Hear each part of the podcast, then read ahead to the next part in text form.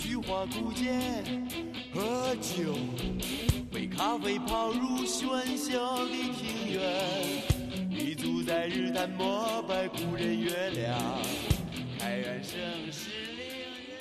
孔子不讲课，只聊天儿；苏格拉底也不讲课，只散步；翟胖依然不讲课，只说课。感谢大家关注翟胖，今天翟胖要给大家聊点成功学啊。这因因为最成功的人是不会聊成功学的，像翟胖这样不是最成功的人才给你们聊成功学啊。马云就不聊成功学嘛，是吧？那武则天这个片子呢，最近要收官了，呃，大家呢都在看。为什么大家都看呢？首先是广电总局是吧，不让看，我那我们就一定要看是吧？呃，其次呢是武则天自己啊这个传奇的经历。那武则天怎么会成功呢？翟胖总结了三条，大家看看对不对啊？第一，要看脸，而不是看胸啊。但是这个脸啊，不是说你长多漂亮，而是要长得有特点。你看武则天呢，根据史料记载，她长得并不那么漂亮。他反而长得有点像春哥啊，这个玉米粉估计要说我了，嗯，但是我就这么说啊，武则天长得像春哥，为什么呢？说史籍记载有一回袁天罡去武家看相啊，这个当然看相嘛，大家都知道是吧？说这个大富大贵，那个大吉大利，以后富不可言是吧？都是这样的话，呃，混顿饭吃不容易。这个时候呢，突然有一个女子就抱着一个孩孩子，这孩子呢一身男装抱出来了，人袁天罡大师直接来句：“哎呀，这个孩子以后这个不易可知嘛，说这个富贵的我都说不出来了，没词儿了是吧？”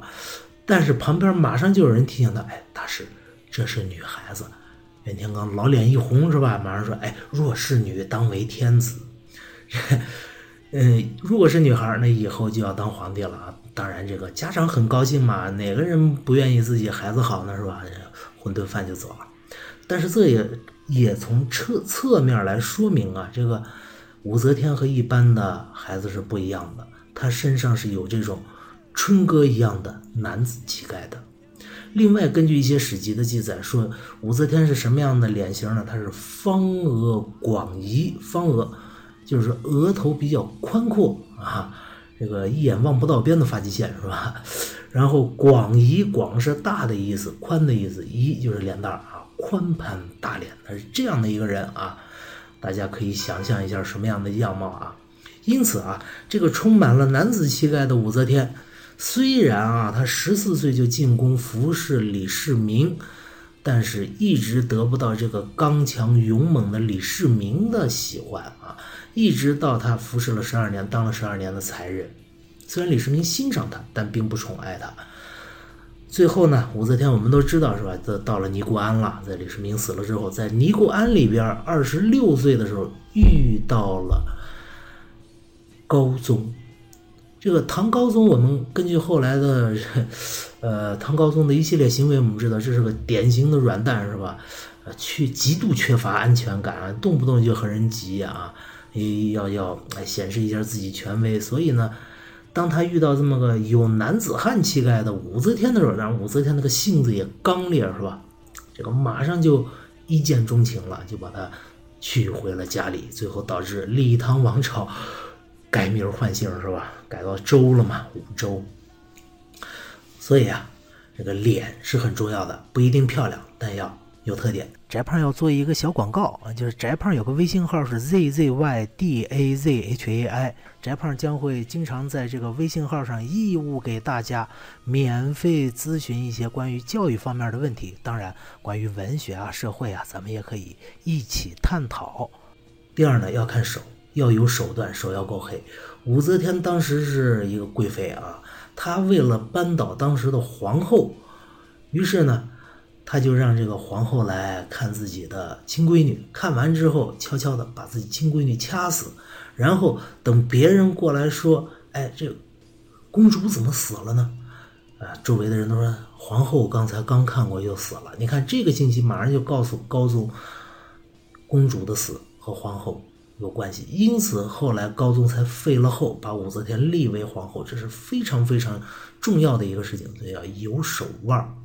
但是仅仅有这两点啊，您也顶多是杨贵妃似的那种霍霍，红颜祸水，你也不可能成为一代天子，成为一代明君，还要看心啊。这武则天心胸是非常开阔的啊。说武则天继位之后呢，当了皇帝之后，改号武周了啊。这个时候各地呀都有李家的旧部和李家的皇子皇孙来反对武则天起兵，其中有一部也起兵了。起兵以后，请了个特别有名的人，叫骆宾王，写了一个《代李敬业传习天下文》，就著名的讨武昭文啊。这个骆宾王是谁呢？他就是写那个在狱永禅那位。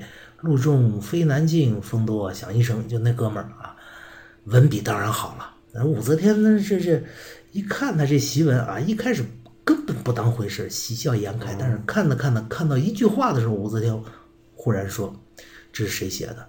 然后旁边人说：“哎，这是骆宾王写的。”武则天就感慨说：“哎呀，这个人没有被网罗到我的麾下，这是宰相的失职，宰相不对。”这说明武则天是怎样宽阔的一个胸怀。当然，最后骆宾王的下场呢，很奇怪啊，不知所踪，各种说法都有，有说死了的，有说当和尚的。最后呢，总结一下，就是如果一个女孩子想要成功的话，翟胖看来，你至少要有三条：第一，长得有特点；第二，要有手腕；第三，最关键的要有一个宽大的心胸。